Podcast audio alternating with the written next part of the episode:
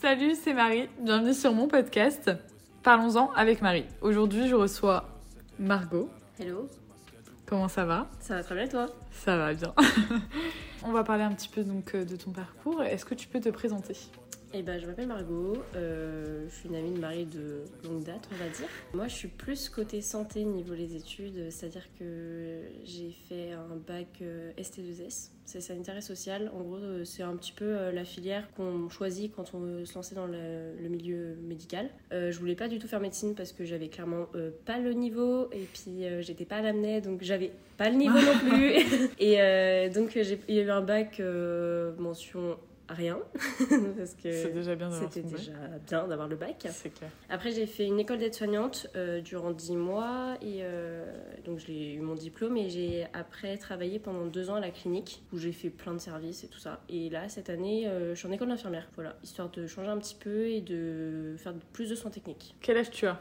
J'ai 21 ans. Euh, Ensuite, pour rentrer dans l'école d'aide-soignante, euh, comment déjà comment ça se passe pour y rentrer? Alors, euh, pour rentrer, en fait, tu as sur concours, euh, en fait, tu passes un écrit d'abord, si je me souviens bien. Euh, moi, j'avais passé trois écrits, j'avais fait Vannes, Malétroit et Pontivy. Euh, j'avais eu les trois. Mais C'est sur quoi les écrits? Euh, les écrits, alors on a un. Alors, si je me souviens bien, on a une partie maths, une partie français et une partie bio, mais honnêtement, c'est un niveau lycée. Ouais. Enfin, c'est pas des trucs euh, très poussés. Sachant qu'en maths, je suis pas brillante, mais Mm. j'ai quand même réussi à avoir le truc euh, écrit, donc euh, voilà. Euh, du coup, j'ai eu les trois, et après, en fonction de tes notes, il faut avoir 10. Et en fonction Ouais. de tes notes, après, t'es prêt à l'oral ou pas. Donc, du coup, moi, j'avais été aux 3 euros. Et du coup, j'avais été prise aux 3, mais euh, après, j'ai été choisie Vannes parce que bah, Pontivy, c'était pas trop mon truc. Et mais les 3, c'était un petit peu trop vieux pour moi. Mm. en fait, t'as une partie, ton année, elle est divisée en deux. Mm. T'as vraiment la partie égale de cours et de stage. Et en fait, t'as 6 stages dans ton année, donc euh, honnêtement, euh, t'es plus en stage qu'en cours. Mm. Enfin, les gens de ta promo, tu les vois pas beaucoup. Ouais. euh. Tes stages, c'était où? Et en fait, t'as des hum, services obligatoires. Donc, tu commences par. Enfin, t'as des services, t'as tout ce qui est court durée. Mm. Donc, tout ce qui est médecine, chirurgie. Enfin, c'est des patients qui restent pas longtemps. Tu les vois 3-4 jours et voilà, terminé. Après, t'as tout ce qui est longue durée et lieu de vie. Donc, tout ce qui est EHPAD. Tu peux avoir la psychiatrie aussi. Enfin, tu sais, les maisons euh, où euh, il y a des personnes handicapées, donc de Ouais. l'autisme, des choses comme ça. Euh, ils sont tous, bah, du coup, là pour une durée indéterminée, on va dire. Donc, ils restent là à long terme. Et sinon, après, tu as tout ce qui est du domicile. Et après, tu as tout ce qui est soins un peu plus techniques. Tu as de proposer soit les urgences, la réa, ou soit la pédiatrie ou la néonate, enfin, les choses comme ça. Mm. Ça a été les stages? Ouais, honnêtement, ouais. Après, euh, du coup, ça m'a bien aidé pour savoir après vers quel service je voulais me diriger. Euh, après, moi, je suis plus. euh, Enfin, j'aime beaucoup les soins techniques donc, et les, les soins de, cour- de courte durée. Mm. Euh, je suis moins euh, quelqu'un de routinière. Donc, euh, donc Mm. honnêtement, je préfère avoir quelque chose qui bouge plutôt qu'avoir quelque chose où ça, se re- ça se ressent Ouais. tous les jours. quoi. C'est pas trop mon truc. Donc, je voulais pas trop d'EHPAD. Donc, Ouais. après, par la suite, j'ai pas fait d'EHPAD. Du coup, après ces 10 mois, t'as eu ton diplôme et Ouais. t'as travaillé. Euh, j'ai eu mon diplôme en juillet, j'ai travaillé en août. Euh, j'ai fait quasiment tous les services. J'ai travaillé que à la clinique Océane.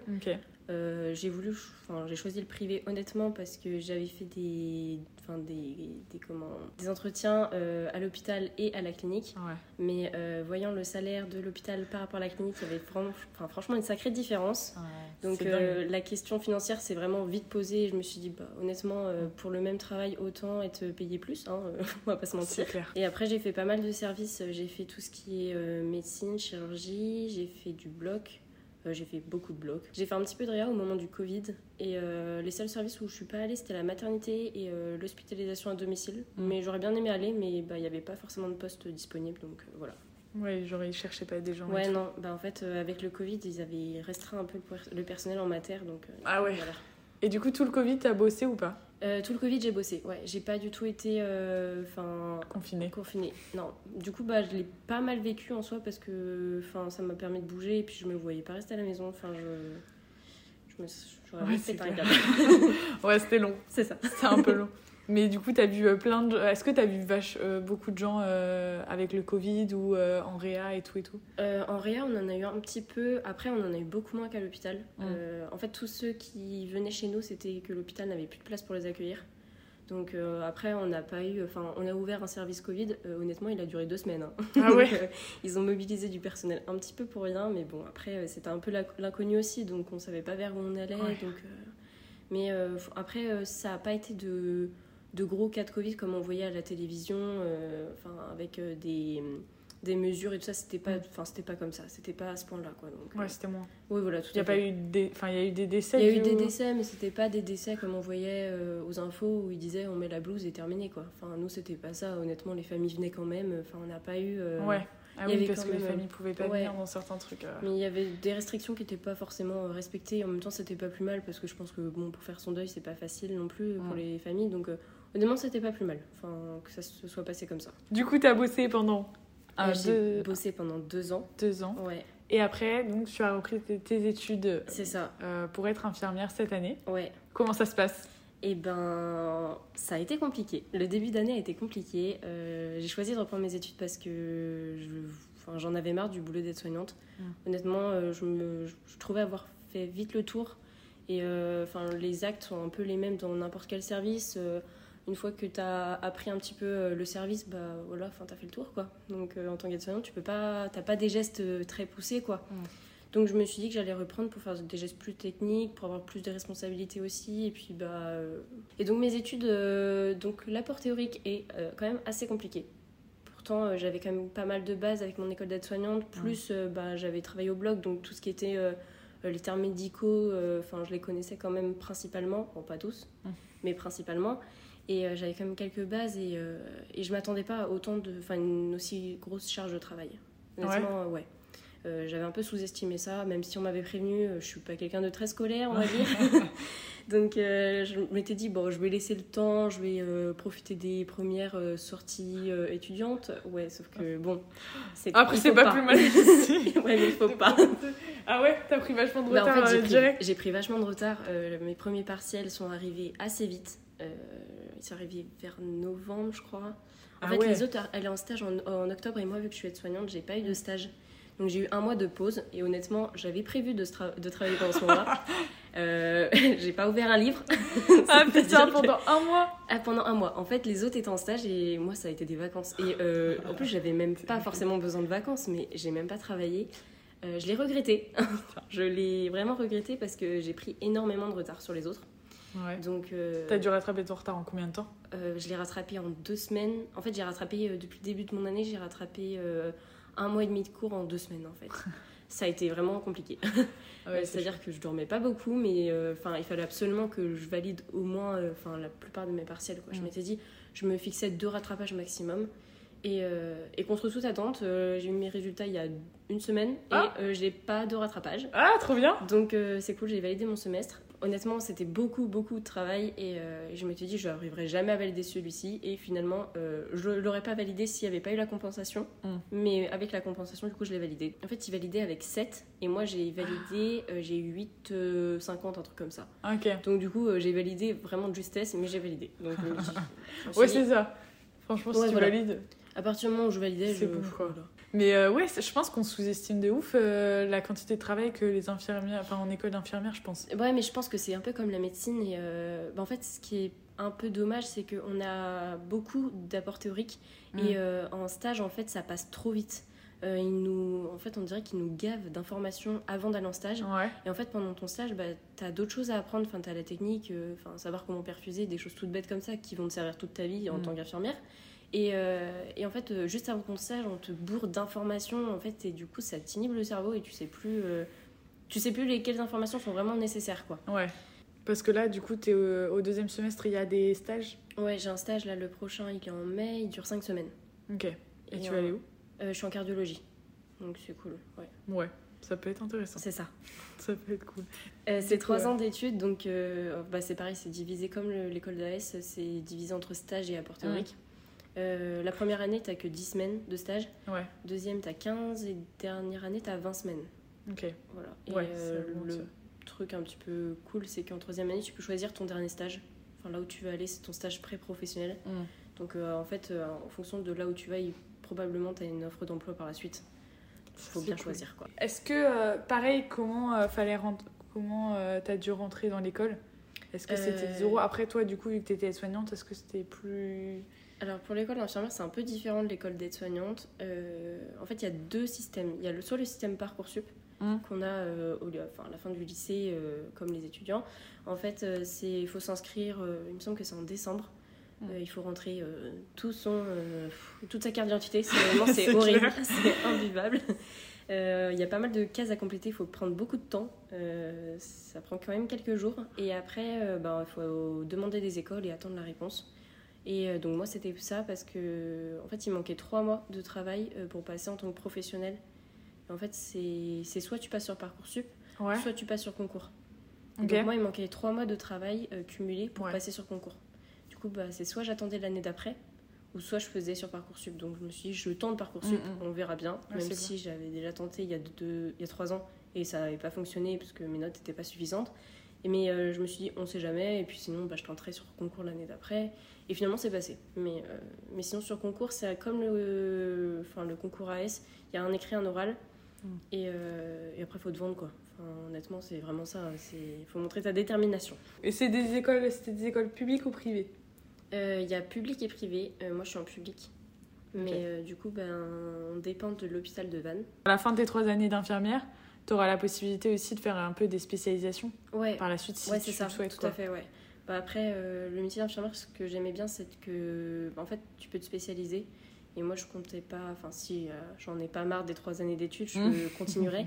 Mais euh, après, tu peux te spécialiser en fonction des années. Il me semble que deux ans, c'est puère, donc puéricultrice. Tu as, deux ans à travailler et après deux ans en plus d'études, c'est infirmière, infirmière anesthésiste.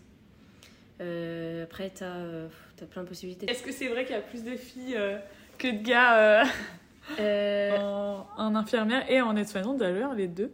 Alors, en aide-soignante, on était dans notre promo, il me semble 80. Euh, si je dis pas de bêtises, je crois qu'il y avait 10 garçons. Donc, Merde oui. Et en infirmière, il y en a quand même un petit peu plus. on est 100 et je pense qu'ils doivent être une 25-30. Je sais pas pourquoi il y a moins de. Bah, infirmier, je sais pas. Après, tout ce qui est médecin, moi ayant travaillé, je vois bien que les médecins, il y a quand même plus de médecins hommes que de femmes.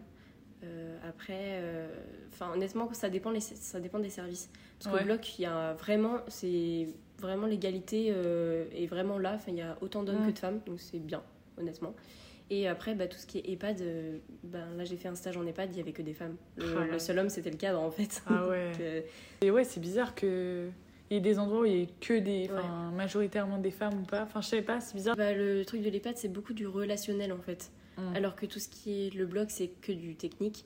Donc je pense que c'est aussi ça. Enfin, euh, enfin, après, je veux pas avoir de préjugés ni quoi que ce soit, mais euh, là, d'après mes collègues de promo, euh, beaucoup veulent pas du tout aller en EHPAD parce que c'est pas du tout leur type de, de rêve entre guillemets de métier. C'est pas ce qu'ils cherchent. C'est pas ce qu'ils cherchent du tout quoi. Enfin, ils disent le relationnel, d'accord, mais c'est pas. Enfin, peut-être en fin de carrière, mais pas en début de carrière quoi. Ils, préfèrent évoluer, d'être dans le mouvement et que ça bouge quoi.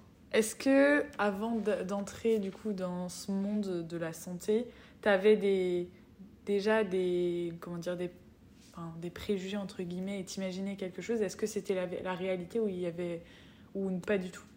Euh, Oui et non. Euh, en fait, il y a des, déjà des infirmiers dans ma famille. Donc je voyais un petit peu vers où je me dirigeais. Après, je connaissais pas du tout le métier, mais je, enfin les repas de famille, euh, souvent on discute de son travail, donc je voyais un petit peu les, surtout les côtés négatifs. Parce que souvent, quand on a un boulot, on va jamais dire ce qui est positif. C'est, je pense que chacun fait ça. Donc, euh, du coup, bah, c'était beaucoup le côté négatif, mais ça m'avait permis en même temps euh, de faire un stage en troisième avec ma tante, mmh. à, domicile. Euh, bon, une semaine, c'est assez court, mais j'avais pu voir quand même un petit peu du métier, donc je m'étais dit pourquoi pas. Et après, j'avais fait un stage à l'hôpital de Pleuremal, si je dis pas de bêtises, en chirurgie post-urgence. Et donc j'avais vu plus dans un service parce que ben, tout ce qui est ben, l'hygiène et tout ça, c'est quand même plus strict, on va dire, à l'hôpital que à domicile. Euh, quand tu es chez les gens, c'est pas forcément très propre. Euh, voilà, tu arrives un peu euh, des fois n'importe où. et du coup, voilà, je voulais voir un peu les deux côtés et puis au moins ça m'avait permis de voir. Et du coup, pour répondre à ta question, j'avais quand même des des a priori, c'est-à-dire que je voyais un peu le métier, c'est-à-dire les médecins étaient un petit peu au-dessus et décident de tout et et voilà, après, ayant travaillé en tant qu'aide-soignante, il y a des vieux enfin on va dire il y a des vieux médecins qui se comportent comme ça, euh, les jeunes ont vachement évolué et enfin c'est plus du tout ce enfin ils travaillent vraiment en collaboration avec l'équipe ils sont ça c'est cool ça ouais, ouais. c'est plutôt on va questionner qu'est-ce que vous en pensez etc et je trouve ça beaucoup mieux enfin dans le milieu de la santé, de toute façon, on est confronté à la mort. Oui, tout à fait. C'est clair et net. Euh, comment ça t'a. Est-ce que les premières fois ça t'a choqué ou? Euh, alors, le premier décès, il est jamais facile. Euh, moi, c'était ma première nuit en plus. Et premier décès, première nuit, c'était pas un décès qu'on avait prévu. Euh, c'était beaucoup de, de, changements. Là, d'un coup, ça m'a fait un petit peu bizarre. Mm. Euh, surtout que ben, l'infirmière n'a pas trop géré. C'était une infirmière qui n'avait pas l'habitude de dans le service. Je me suis retrouvée toute seule avec le patient. Ah, hmm, c'est pas cool. Euh, du coup, il m'a un petit peu. Ouais, ce premier décès a été un peu. Pas, je dirais pas traumatisant parce qu'on est toujours préparé. enfin, après ta formation, tu sais très bien que ça va arriver. Mm. Tu sais pas quand, mais tu sais très bien que ça va arriver. Euh, je, enfin, je m'attendais pas à ça pour un premier quoi. J'aurais préféré un soin de vie, enfin un fin de vie. Voilà, tout à fait. Ouais. J'aurais carrément préféré. mais bon, c'est comme ça, enfin honnêtement. Mais après, euh, c'est tout bête, mais j'ai encore le visage de cette personne. Je vois très bien. je peux... Mais en même temps, euh, c'est pas plus mal parce qu'au moins ça m'a permis de gérer plus, on va dire, l'urgence. Parce que c'était vraiment une urgence qui avait mal tourné et du coup, c'est pour ça qu'il est décédé. Mais, mais du coup, voilà. Après, les Enfin, les autres, euh, ça s'est bien passé. Après, on a eu des décès plus compliqués que d'autres, honnêtement. Euh, euh, j'ai eu des enfants, j'ai eu des mères de famille, j'ai eu des personnes âgées, enfin, j'ai eu un petit peu de tout. Ça, en fait, tu t'attaches et en même temps, pas trop, parce que tu te dis, il faut quand même que tu gardes ta place de professionnel. Donc, tu peux faire des transferts. Enfin, moi, la jeune, je vois la, jeune qui est décédée, elle avait l'âge de ma soeur, donc forcément, c'est pas facile. Mais, mais après, bah, tu te dis, bon, bah, c'est comme ça, enfin, ça doit arriver. Mais est-ce que avant, avant de faire ce métier, est-ce que déjà tu avais une relation à la mort qui n'était pas facile ou ça allait? Euh, honnêtement, si, j'ai toujours eu. Euh, enfin, on va dire que depuis petite, euh, j'ai toujours eu peur de la mort. Enfin, ça a toujours été quelque chose que j'appréhendais.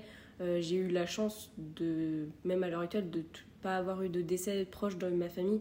Enfin, on a toujours enterré un vieux oncle ou un truc comme ça, mais, mais c'est pas quelqu'un de proche pour moi en fait. Donc, je, on va dire que sentimentalement, je ne sais pas encore ce que ça fait.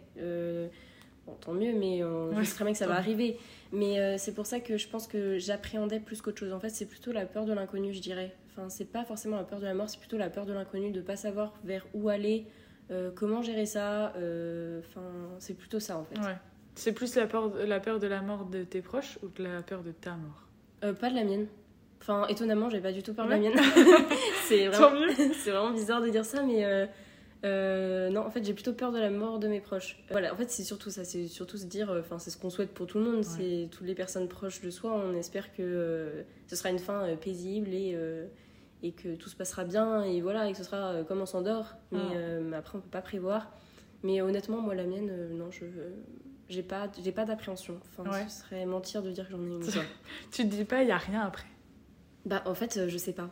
Parce que il y a rien, on sait pas. On sait pas, c'est ça, c'est ça, on sait pas. Et en même temps, euh, enfin, moi, on dévie un petit peu, mais moi, étant athée, ouais. Euh, bah du coup, je, enfin, je vois tout ce qui est religion, tout ça, je me tiens pas trop à ça, donc euh, je suppose qu'il y a quelque chose, mais je ne sais pas du tout quoi. Et en même temps, je, enfin, je personnellement ne croyant pas, du coup, je, suis encore plus dans le flou.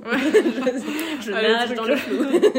ouais, mais ouais, je me dis avec tout toutes les histoires qu'on a entendues, tu te dis, c'est pas possible qu'il y ait rien. ouais, c'est ça, ouais, complètement. Genre, peut-être ton esprit, il est là. Enfin, j'en sais rien, c'est trop bizarre. Ouais, non, mais si, si, mais je comprends tout à fait. Oui, mais, mais c'est ça, c'est l'inconnu en fait. C'est vraiment ça. Ouais. C'est juste. Euh, en fait, à chaque fois, on se dit, ouais, la mort fait peur. Mais en fait, c'est pas forcément la mort, c'est plus le fait de pas savoir ce qu'il y a. Et puis on peut même pas imaginer. Ben non, c'est ça, on sait pas quel jour, on sait pas comment, on sait pas. Euh, enfin, on, sait rien en fait. Et c'est ça qui fait peur, c'est pas le fait. Parce qu'on saurait, je je suis même pas sûre qu'on aurait peur parce qu'on saurait en fait. Mm. Et, euh, et ouais, c'est vraiment l'inconnu qui, qui, fait peur. Après, ça dépend des autres, mais en tout cas, moi, c'est ce que je pense.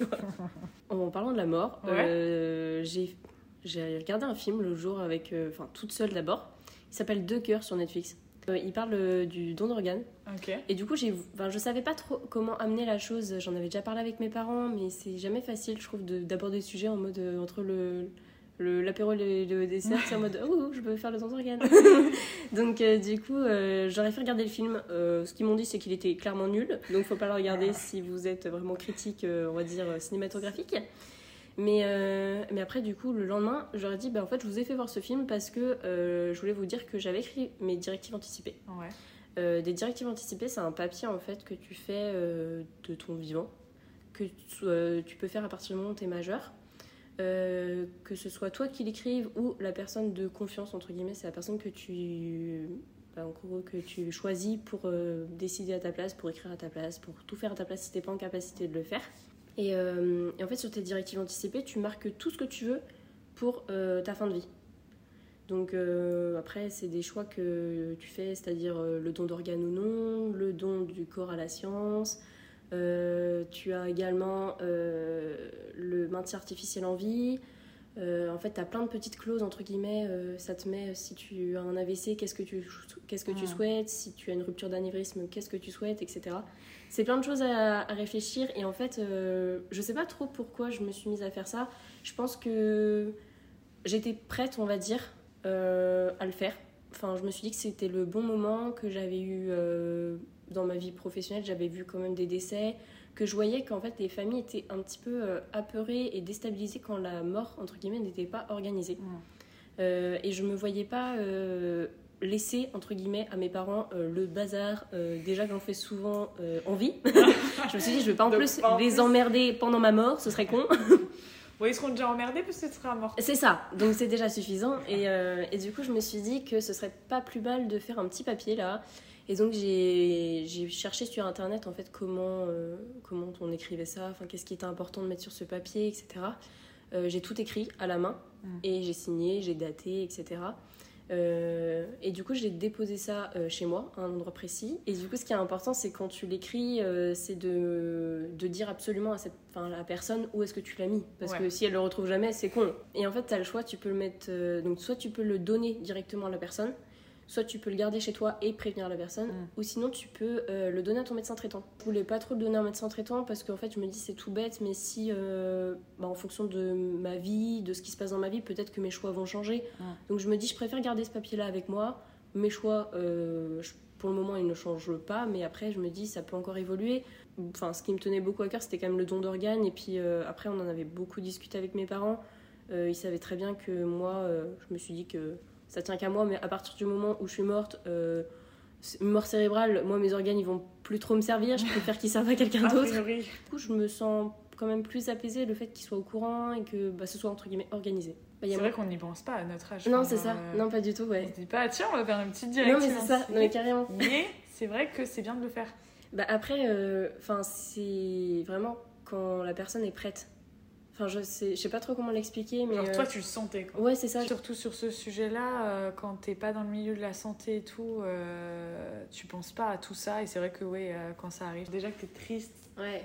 En plus, t'as des, de la paperasse, t'as ouais, c'est ça. Mais oui, mais on n'est pas assez renseigné sur ces informations-là. Ouais, carrément. Moi, je trouve que. C'est juste, on a eu des cours, tu sais, sur ça, donc. Oui. C'est bien, nous, on sait. Mais des gens qui font, qui sont bouchés ou qui. Oui, c'est ça, tout à fait. Bah, ils en savent rien. Si ce qui est horrible avec les EHPAD, quand tu rentres, tu sais que tu vas pas ressortir. Oui. Si, mais tu vas ressortir tu vas sortir dans... quoi. Oui, c'est ça. tu vas sortir dans ta housse. ah la vache. Ouais. Ouais, c'est ça qui est un peu. Horrible. Et c'est ça qui démoralise les gens, je pense. C'est juste genre, oh merde, c'est ma dernière maison. Oui, mais c'est vraiment ça. Je trouve que les familles. Euh, enfin, en fait, t'as vraiment de tout. T'as les familles qui pensent qu'on les maltraite. Alors que clairement, euh, oui, mon papa, il n'a pas mangé. Euh, c'est votre papa, il veut pas manger. Il veut pas, ouais. Ah, oui, mais il faut lui donner. Bah non, parce que déjà, ça, c'est de la maltraitance, quoi. Et elle dit bah non parce que là vous lui donnez pas à manger donc ça c'est la maltraitance. Je dis bah non en fait son choix, euh, votre papa il est en capacité de dire ce qu'il a envie, ce qu'il a pas envie. S'il a pas envie de manger il mangera pas, c'est tout. on va pas vous gaver si vous avez pas envie de manger. Enfin c'est normal aussi quoi. Mais en fait les familles ils comprennent pas. En fait ils pensent que à partir du moment où les mains en EHPAD, euh, et ben ils vont aller forcément mieux. Parce que c'est pas ça du tout en fait. Ah ouais ils pensent ça? Ouais beaucoup c'est ça. Ils pensent que bah, à domicile vu que c'était compliqué ils se disent bah vu qu'il y aura quelqu'un à temps plein ils vont pas chuter ils vont bien manger et tout ça. Mais sauf que s'ils n'ont pas envie de manger, ils mangeront pas plus que ça. Si, si, nous, ils nous disent qu'ils n'ont pas faim, ils vont pas manger. Hein, on va pas les forcer. Hein. On peut leur proposer 50 fois par jour s'ils veulent. Hein. S'ils nous disent non, ils nous disent non. Euh, ils vont pas chuter, mais on n'est pas collé à eux toute la journée, heureusement, d'ailleurs pour eux, parce que sinon. Euh, ça serait horrible. Mais du coup, bah, ouais, euh, il a chuté dans sa salle de bain. Bah oui, mais il faisait sa toilette tout seul, parce qu'il a la capacité de faire tout seul. S'il chute à domicile, c'est pas pour autant qu'il va pas chuter chez nous. Enfin, c'est des gens c'est des familles qui comprennent pas forcément. Et après, heureusement, ils sont pas tous comme ça, mais il y en a quand même beaucoup. Euh, ils pensent que euh, tout est beau, tout est rose, quoi. Enfin, c'est à partir du moment où tu les mets, ils vont être couvés, tu sais, comme des. Ah non, mais pas du tout. En plus, avec les affaires de maltraitance en EHPAD, ouais. je pense que oui, il y a des EHPAD où ça se passe pas bien. Mais du coup, je pense qu'ils redoublent de vigilance. Mais du coup, c'est chiant parce que euh, s'il arrive quelque chose, c'est forcément de votre faute. Ouais, alors ça. que Ouais. pas forcément.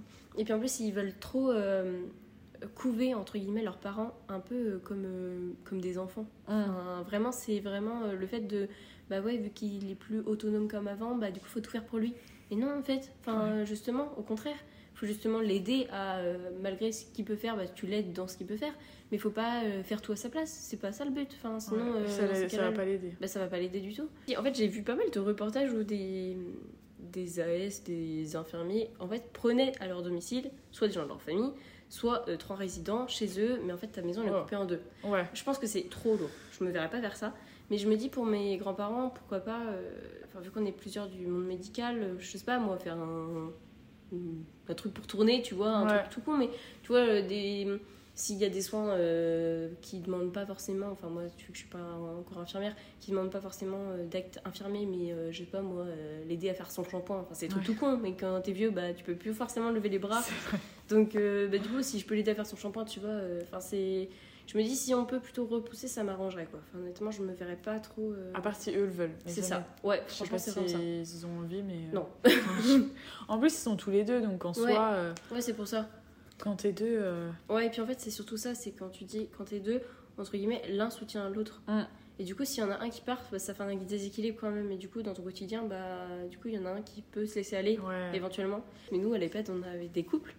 Ouais. Et euh, bah, là, bah, pendant mon stage, il a- la dame, elle est décédée. Et le monsieur était euh, bah, encore euh, là. Ouais. Parce que le monsieur, il a des troubles de la mémoire. Ah Et en fait, ben, il sait pas. Enfin, il a eu de la peine au moment où elle est décédée parce qu'en fait, il, il a vu qu'elle était décédée, Ouais. il a compris, etc.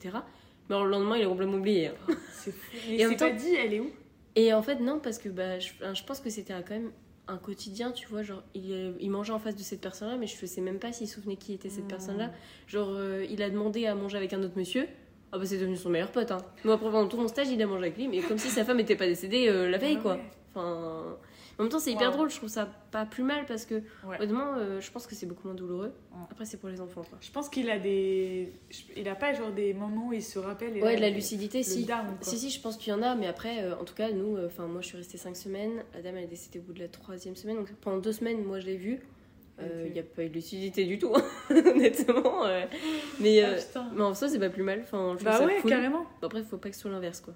Les générations d'avant, genre avant nos grands-parents et nos grands-parents, ils ont pas tant que ça. De maladie? Ouais, je trouve que ça va aller. Enfin, ça va, franchement, il n'y a pas. On va être Et défoncés. nous, je pense qu'on va être bien défoncés par contre. Parce que honnêtement, quand tu vois, euh, tout ce qui est genre euh, cancer, les trucs à la con comme ça, Ouais. et ben tu dis putain, il y a quand même peu de personnes qui n'en ont pas eu encore. hein. Enfin, Ouais. euh, honnêtement, de toute façon, je pense que c'est le genre de maladie où tu connais forcément quelqu'un de ton cercle proche ou de ton cercle enfin, amical entre guillemets ou familial, tu sais que quelqu'un qui en a eu un. Enfin forcément.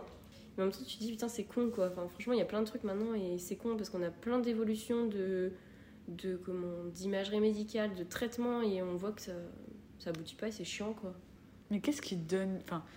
Ouais, il y a tellement de facteurs. après, t'as plein de facteurs. T'as les euh, facteurs environnementaux, t'as les facteurs euh, euh, génétiques, euh, Ouais. t'as plein de trucs. Enfin, t'as les, enfin, t'as la, t'as les 1, 2, 3, tu as l'hérédité. T'as le fait de respirer euh, de la pollution quand même Ouais. à petite dose. Euh, t'as ce que tu bouffes. Quand t'es enceinte, tu vas forcément manger des trucs qui vont. tu vas pas bouffer des compotes euh, Ouais. du jardin tous les jours. hein, on va pas se mentir. Hein. McDo, ça fait du bien aussi. Je pense que normal.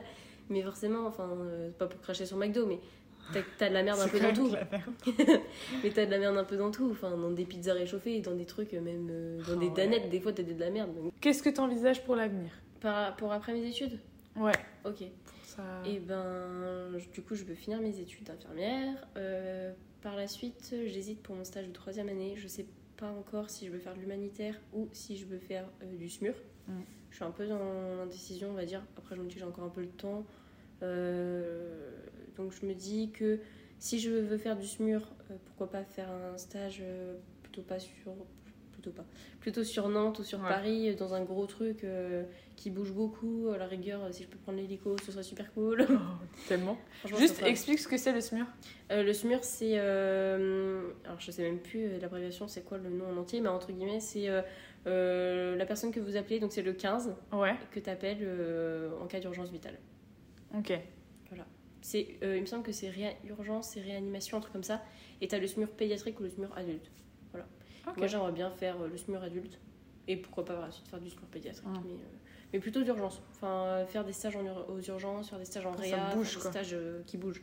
Et en même temps, je me dis, l'humanitaire, ça peut être cool aussi pour te, tu vois, te remettre un peu les pieds sur terre et bah, savoir un peu où tu vas et, entre guillemets, te dire, bah là, tu as les moyens de travailler dans un bon service, mais où est-ce- enfin, ailleurs, ils travaillent comment différemment, comment ça se passe, etc. Donc, je me dis, il y a deux possibilités. Est-ce que je choisis plutôt la précarité ou plutôt la technique?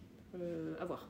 Et du coup, moi, j'aimerais bien plutôt me spécialiser après, euh, du coup, euh, mes trois ans, faire un DU soins urgence et réanimation.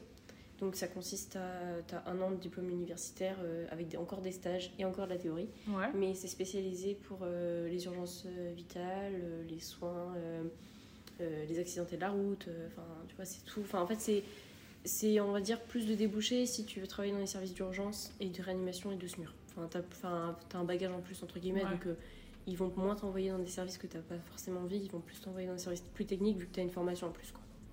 Donc voilà, c'est ça l'objectif pour le moment. Après, j'attends de voir si ça change. Euh, merci d'avoir euh, répondu à mes questions euh, et d'être venu sur le podcast. Merci à toi. J'espère que cet épisode vous aura plu et euh, je vous dis à la prochaine. Allez, salut